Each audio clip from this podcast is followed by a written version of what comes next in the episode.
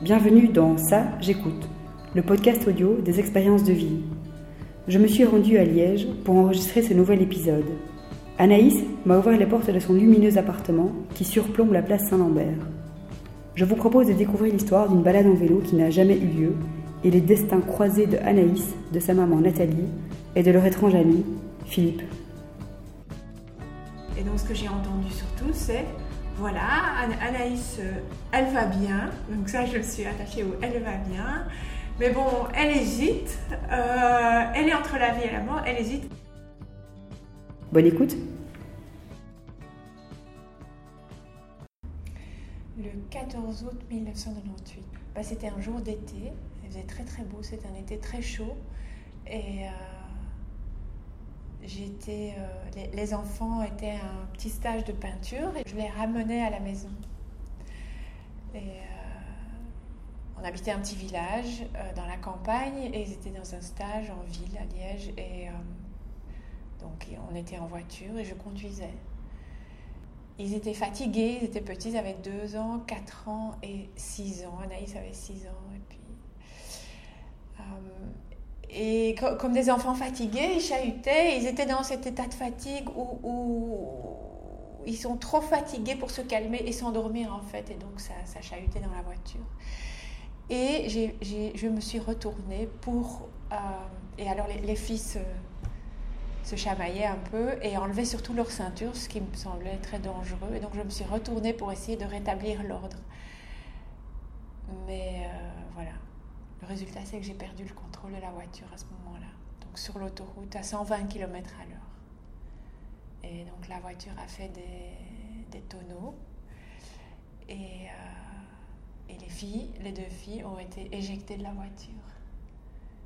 Et en particulier, Anaïs est tombée sur la. Vraiment, elle, a été projetée sur les talus au bord de l'autoroute. Et elle est tombée sur la tête. Et donc, elle avait un gros traumatisme crânien. En fait, elle est, directement, elle est elle était dans un coma très profond. Donc c'est ça qui s'est passé ce jour-là. Et, toi, au moment de l'accident, tu étais dans quel état? Et moi, j'étais... Euh, c'était assez terrible parce que j'étais consciente euh, tout le temps. En fait, j'étais consciente de mon geste, j'étais consciente des conséquences, j'étais consciente de la voiture qui s'arrête, des filles qui sont plus là, de Thibaut euh, que, que, je trouve, et puis Amy, puis, puis Anaïs. Et donc, euh, j'étais vraiment euh, dans l'action, une sorte de dans le sauvetage, en fait. Et une fois que les enfants ont été chacun emmenés par des ambulances, puisqu'il y avait toute une série d'ambulances qui sont arrivées, euh, à ce moment-là, moi, je me suis rendu compte que j'étais aussi grièvement blessée. Et j'ai perdu connaissance et à ce moment-là, je me suis sentie aspirée dans un, dans un tunnel. c'est ce qu'on voilà, cette expérience de mort imminente qu'on décrit, en fait, euh, que j'ai vécue.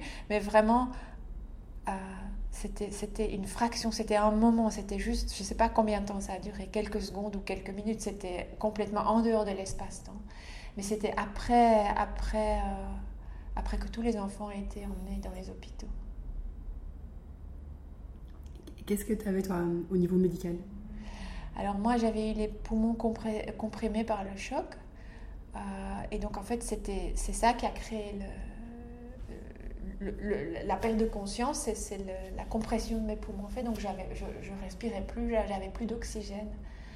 Euh, et puis j'avais la main droite arrachée et ça je m'en étais pas rendu compte donc c'est impressionnant aussi de sentir que voilà je pouvais courir d'un enfant à l'autre m'en occuper tout ça avec la sans même remarquer que j'avais presque plus de main droite quoi mais ce qui a vraiment fait le, la, problème médical, c'était pulmonaire. Et donc, quand je, suis, j'ai repris conscience, j'étais dans une ambulance avec un masque à oxygène sur, le nez. Quand quelque chose comme ça se passe, tu sors de l'espace-temps. Tu, tu bascules dans un autre monde, en fait. Euh, où, les priorités sont plus les mêmes, où le temps n'est plus le même, où toi-même, tu, n'as plus la même perception de tes sensations. Donc, je crois qu'il y a peut-être seulement 5 minutes qui s'est produit entre le choc et les premières ambulances, et peut-être encore 5 euh, minutes ou, ou 10, je sais pas, euh, euh, au moment où on m'a, on m'a moi-même emmené, où j'ai fait cette expérience. Mais ça a dû être très court parce que Anaïs, elle est vivante aujourd'hui et ça c'est un miracle. Donc ça a vraiment provoqué un coma très profond, presque une, mort, mais heureusement, voilà, les médecins l'ont récupéré, l'ont ranimé, l'ont gardé en vie. En fait, moi, mon moment de perte de conscience, il s'est passé au bord de l'autoroute avant.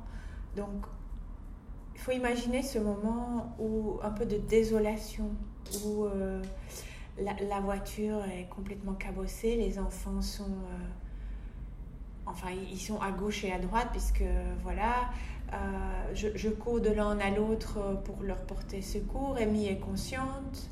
Euh, Anaïs est plus conscient, pas conscient. Donc là, il y avait quelqu'un qui s'était arrêté, à qui j'ai demandé de garder le contact avec Anaïs, de continuer à lui parler, tandis que je, courais.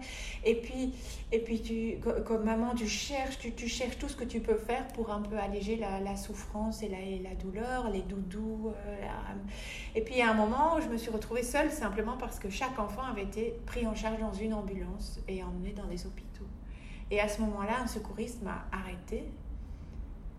Et, et je voulais pas m'arrêter parce que je, je, savais que si je m'arrêtais, je m'effondrerais en quelque sorte. Donc je voulais pas. Mais, mais, en même temps, il, il, a été très autoritaire. Il m'a vraiment arrêté. Et là, j'ai pris conscience que ma, ma main droite était arrachée et aussi que je n'arrivais plus à respirer. Fait. Et, c'est à ce moment-là, je pense qu'il m'a peut-être versé un liquide sur, sur, sur, la main ou quelque chose comme ça, mais quelque chose s'est passé où, vraiment là, je suis. Voilà, je suis. Je, je, me suis sentie en fait emportée vers le haut. Je me suis vraiment sentie comme si quelqu'un me. Euh, tirait comme ça par-dessous les épaules et m'emmenait vers le haut dans une sorte d'ascenseur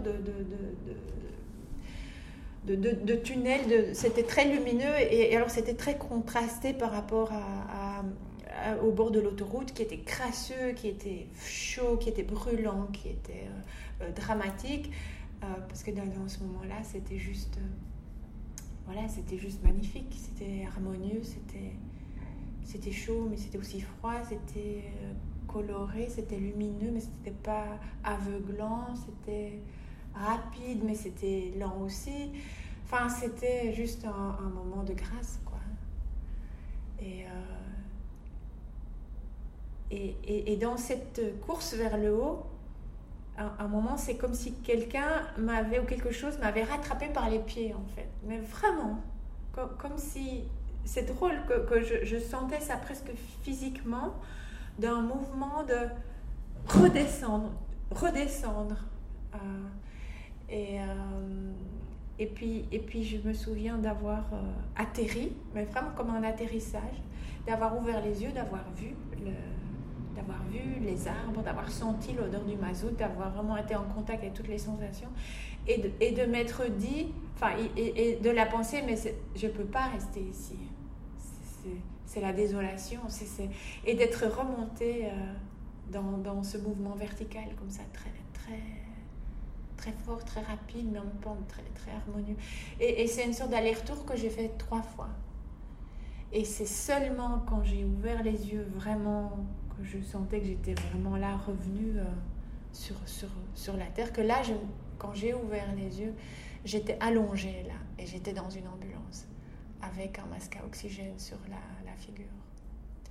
Tu vois, donc ça, ça s'est produit au bord de l'autoroute, au moment où j'étais encore debout, au moment où j'étais freinée dans mon élan de prendre soin des enfants, parce que n'y avait plus personne à qui prendre soin. Et ça m'est tombé dessus comme ça. Ça, c'était mon expérience pendant ce moment-là, que, que dont j'ai pas parlé pendant 15 ans, parce que il y avait d'autres choses beaucoup plus importantes que ça. Enfin, en tout cas, à ce moment-là, c'était ça. Aujourd'hui, tu en parles facilement? Euh, Je commence tout doucement. Pas facilement, c'est euh, comme quelque chose qui est très intime en fait. Euh, c'est aussi euh, difficile à partager parce que c'est difficile à expliquer. c'est ouais, c'est pas facile. Je sens qu'il y a quelque chose de très fort dans, dans cette expérience et, et, et, que, et, je me sens appelée à la partager, mais la façon de le faire et les mots, c'est difficile. Quand, pour la troisième fois, tu as ressenti euh, mhm. qu'on te tirait vers le bas, est-ce que tu as compris que tu remonterais plus? Oui. Oui. J'ai vraiment senti euh, euh, quelque chose de l'ordre de ta place, c'est là. C'est clair. On, on, joue pas, on chipote pas, c'est évident. Et donc il y, y, y, avait comme une, une, évidence. Donc j'ai vraiment senti ça, oui. Et alors maintenant avec le recul, 20 ans plus tard, presque 20 ans plus tard, qu'est-ce que tu penses de la raison pour laquelle il y a eu un petit... Un alerte. Un alerte, enfin trois allers-retours finalement. Est-ce que ça fait un sens aujourd'hui? Je... Oui, aujourd'hui, le sens que ça a, c'est vraiment, c'est, c'est, je, je suis là et je pourrais être ailleurs, mais c'est ici que je suis. Et c'est ici que je suis. il y a quelque chose à faire ici. Donc c'est ça.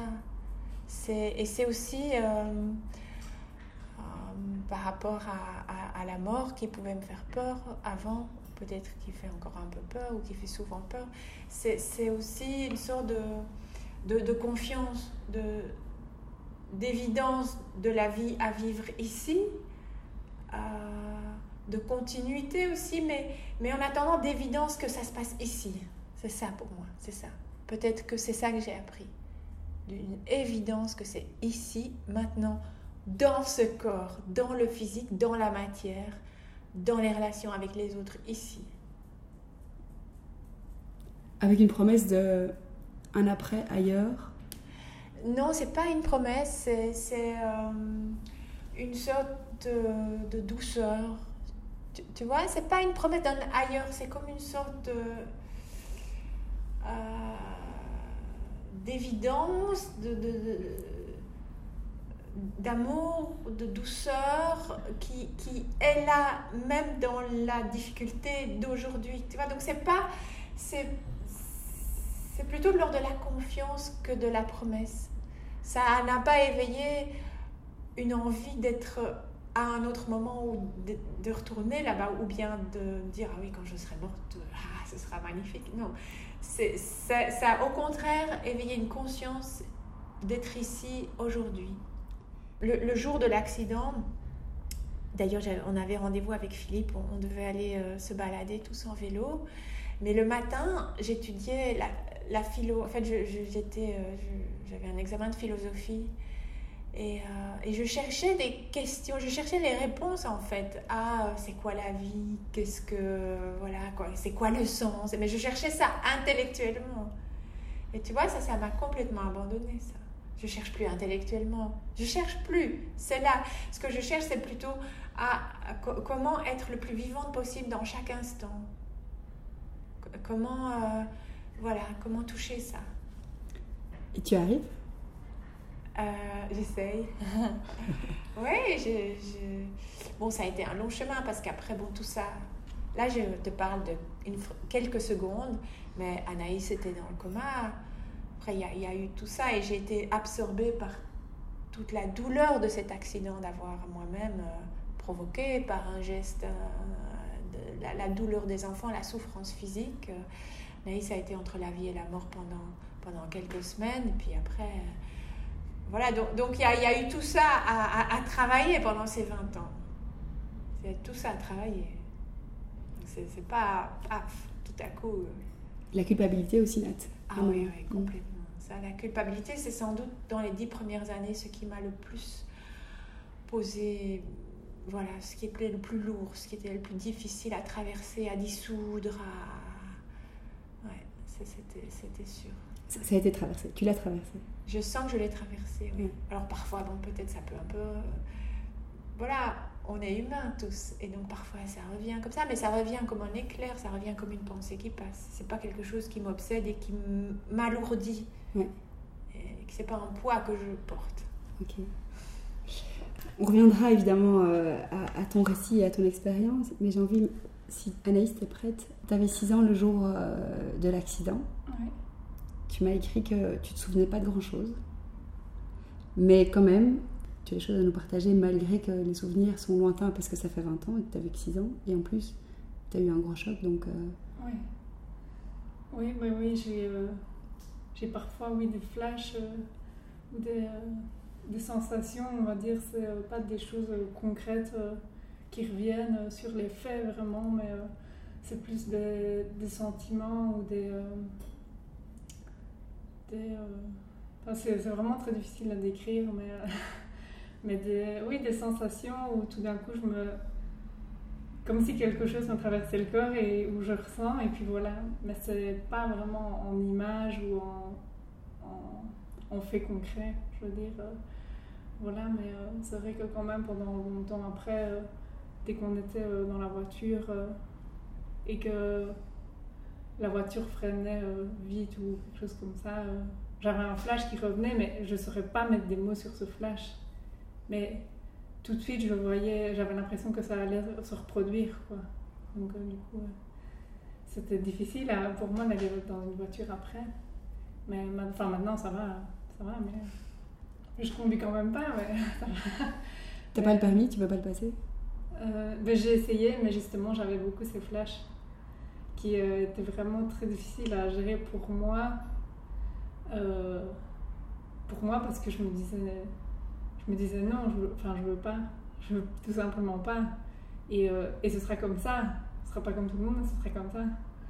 Euh, tant pis, j'aurai pas mon permis, ce sera pas la fin du monde non plus.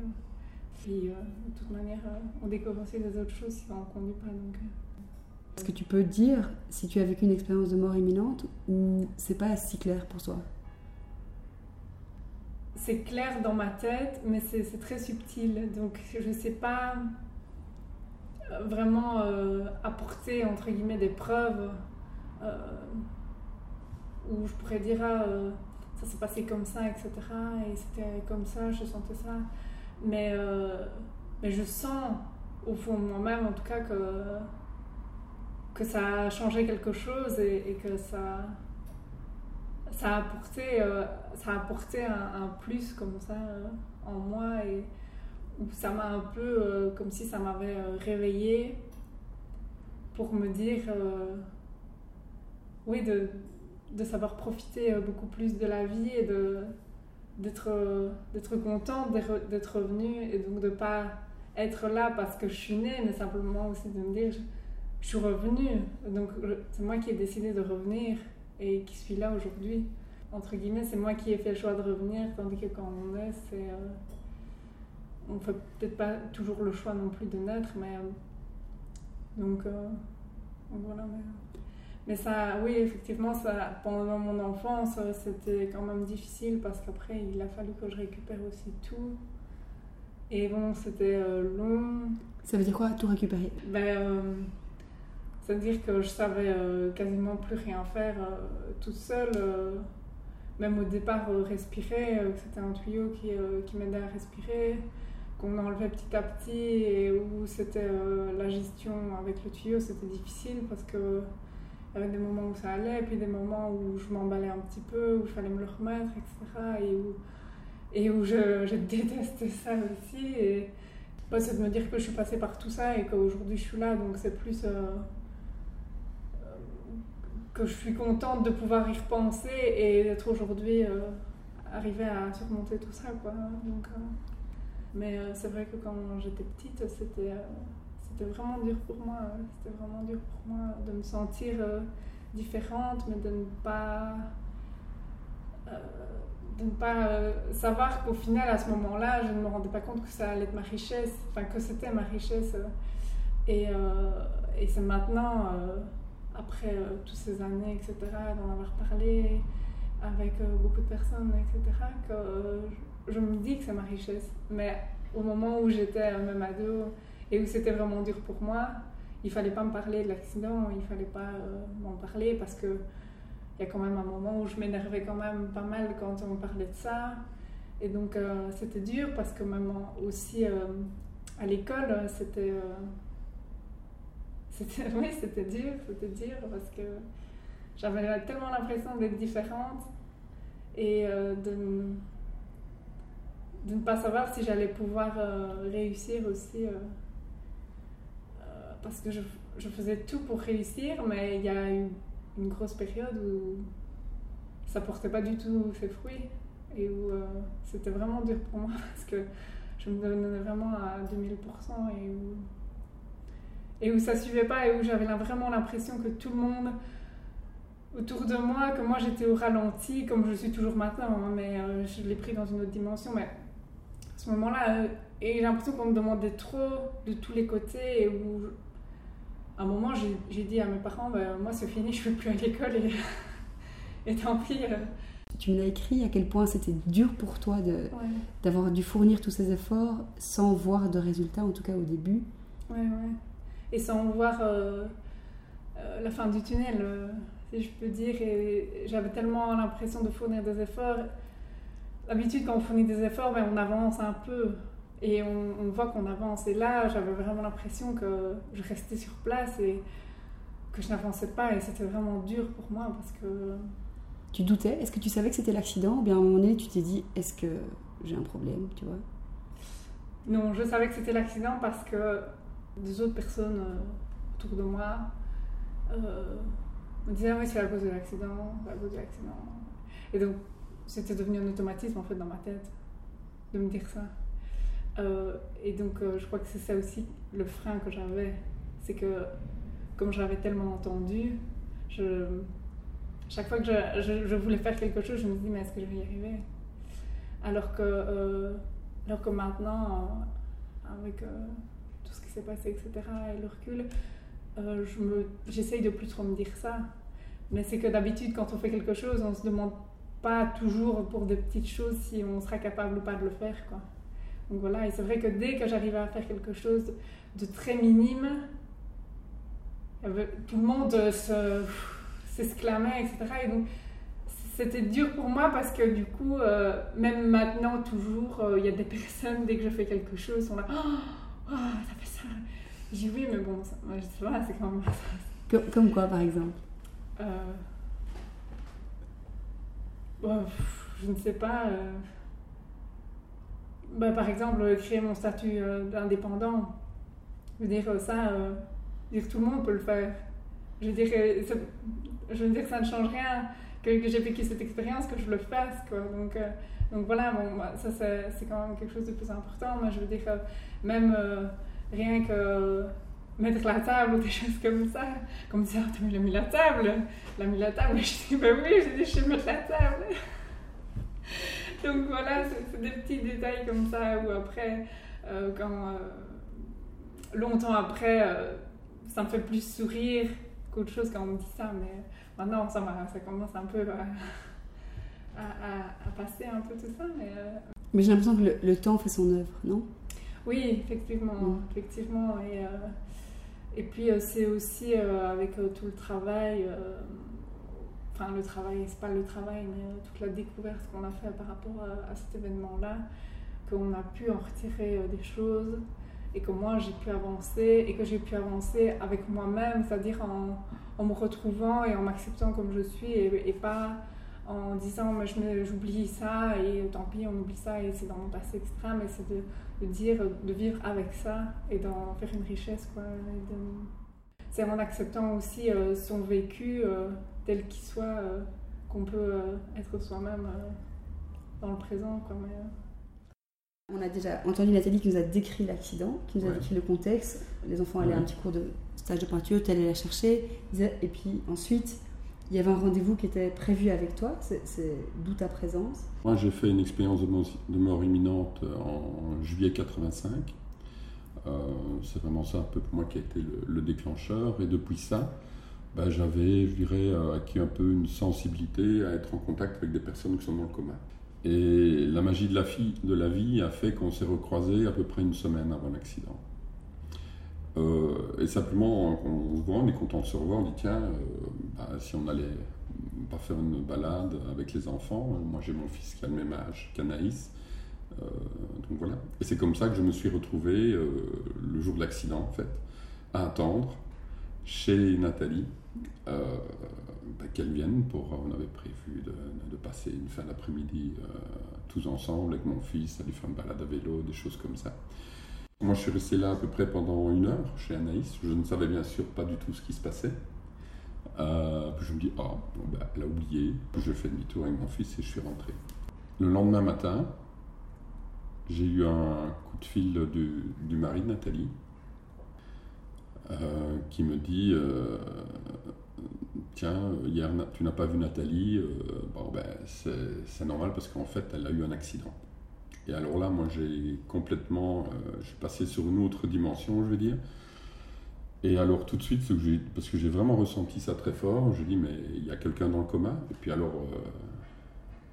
il était complètement perturbé, il me dit mais, mais comment tu sais ça? Il me dit je le sais. Voilà, tout ce que je peux dire, c'est que je devais être là. Il n'y avait rien de mental, il n'y avait rien de rationnel, il n'y avait rien de, de prévu, bien sûr. Euh, c'était une évidence pour moi. Je vais à l'hôpital. Et quand j'arrive à la réception, je demande à voir euh, Nathalie, bien sûr. Et l'infirmière fait une erreur, en fait. Elle m'envoie à l'étage dans la salle d'Anaïs. Et quand j'arrive dans la chambre, euh, alors là c'était un choc parce que j'arrive dans la chambre et puis je vois en face de moi Anaïs qui était toute seule, avec tous les monitorings qui étaient dans le coma. Je vois devant moi une jeune femme en colère, complètement en colère. Alors si tu veux, pour moi, quand je suis en contact avec quelqu'un qui est dans le coma, c'est... Euh, comment est-ce que je peux décrire ça? C'est un peu... C'est une sorte de vibration, c'est-à-dire euh, je, sens une personne euh, qui, vibre à un certain niveau, un peu comme une note de musique, je veux dire. Ou si tu prends, si je compare ça à un clavier de piano, la, dernière note à droite, tu es éveillé et conscient, et la dernière note à gauche le piano, tu es décédé, tu n'es plus là.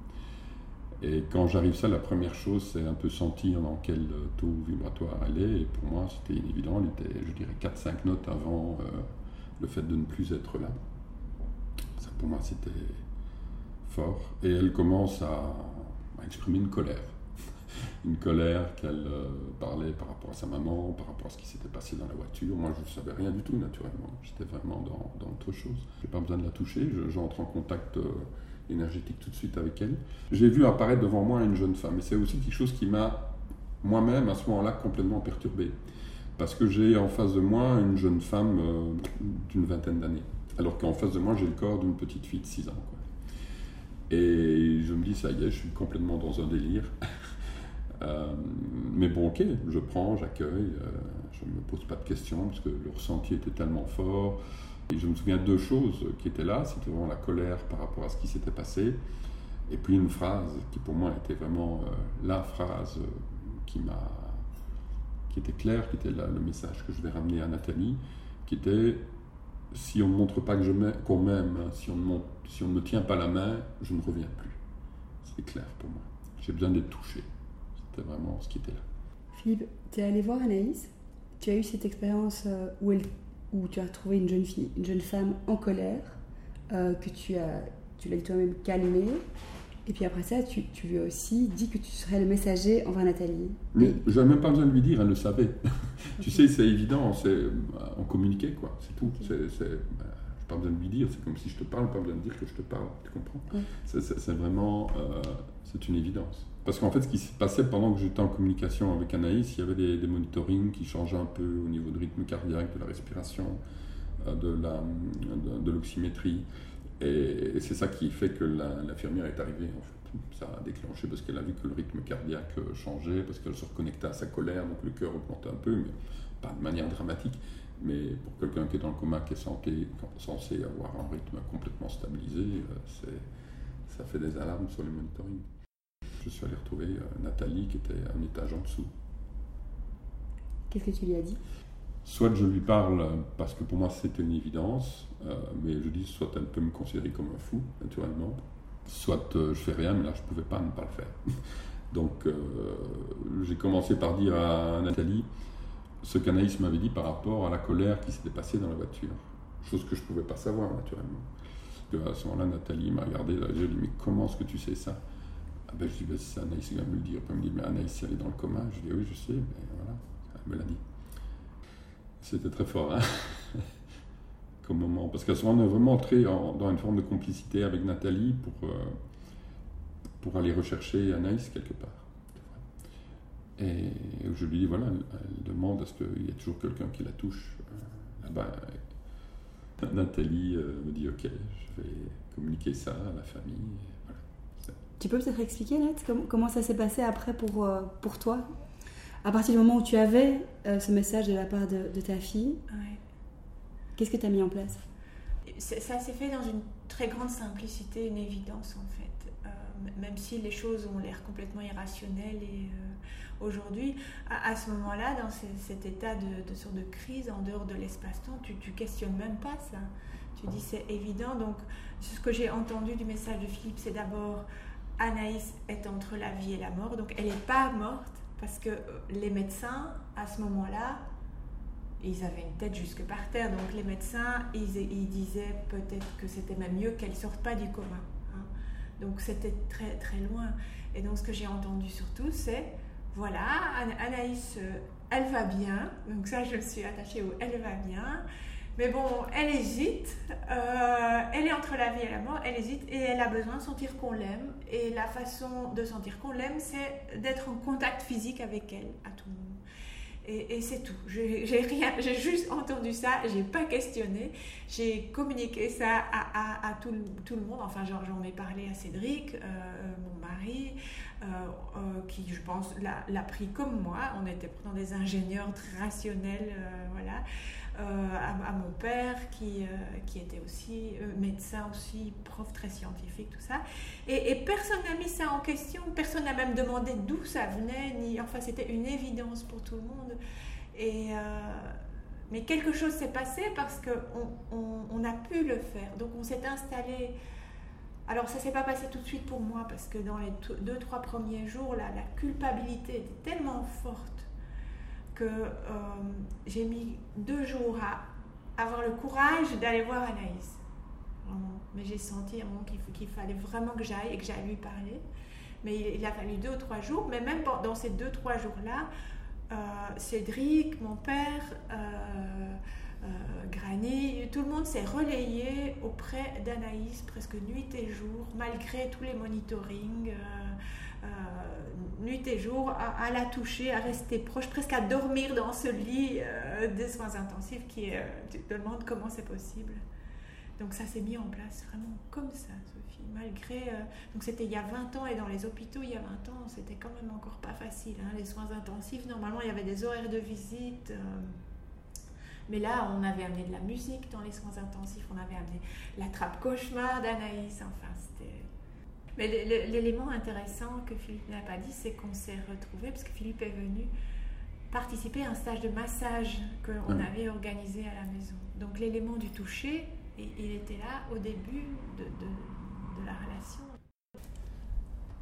En fait, j'avais trouvé ce que je voulais faire, c'était l'autonomie, mais il fallait avoir fait des études avant de faire cette formation. C'est pour ça que je me suis lancée dans les études d'ergothérapie c'était super dur pour moi, c'était pas trop mon truc, euh, je m'en sortais pas du tout dans les cours parce que déjà qu'à l'école je m'en sortais pas, mais alors quand j'ai fait des études supérieures, j'avais pas toutes les bases non plus, donc euh, c'était difficile. Donc après deux ans, j'ai arrêté et je me suis dit je vais être institutrice maternelle. Euh, ça me convient bien, j'aime bien les enfants, etc. Donc j'ai fait les études et j'ai terminé les études et puis j'ai travaillé avec les enfants et j'ai vraiment bien aimé, mais c'est à peu près à ce moment-là où on a commencé le projet d'écrire un livre et où on a commencé à rentrer, je veux dire, plus en profondeur euh, dans cet événement de l'accident, etc. et dans tout ça. Et où on se voyait euh, comme ça une fois par mois ou deux, enfin, et où on rentrait chacun, je veux dire, enfin en tout cas je parlais pour moi, euh, je rentrais de plus en plus dans, dans ce sujet et dans, dans cet événement qui faisait partie de moi. Et où plus j'avançais et plus je me rendais compte que le toucher était important de cet événement, mais même avant, bien avant euh, l'accident. Et donc, euh, effectivement, après, de plus en plus, ça me paraissait une évidence et je me dis, j'adore mon boulot d'instit, mais si je pouvais faire vraiment la chose que je préfère le plus, ce serait encore le mieux, quoi.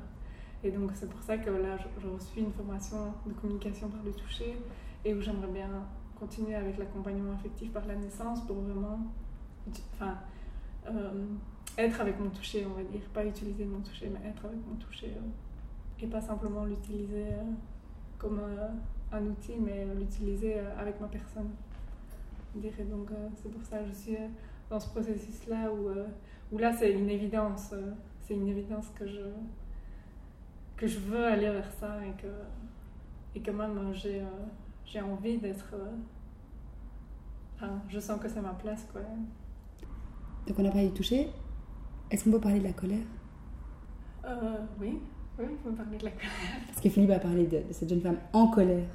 Oui, ben oui, mais je, encore une fois, là, je, euh, je sais pas, enfin, je n'ai pas de, de souvenir tel quel, mais, euh, mais euh, oui, c'est un peu difficile pour moi d'expliquer là, mais certainement que je devais être en colère, que tout ça soit passé et que, euh, que, ça, soit, que ça soit comme ça à ce moment-là.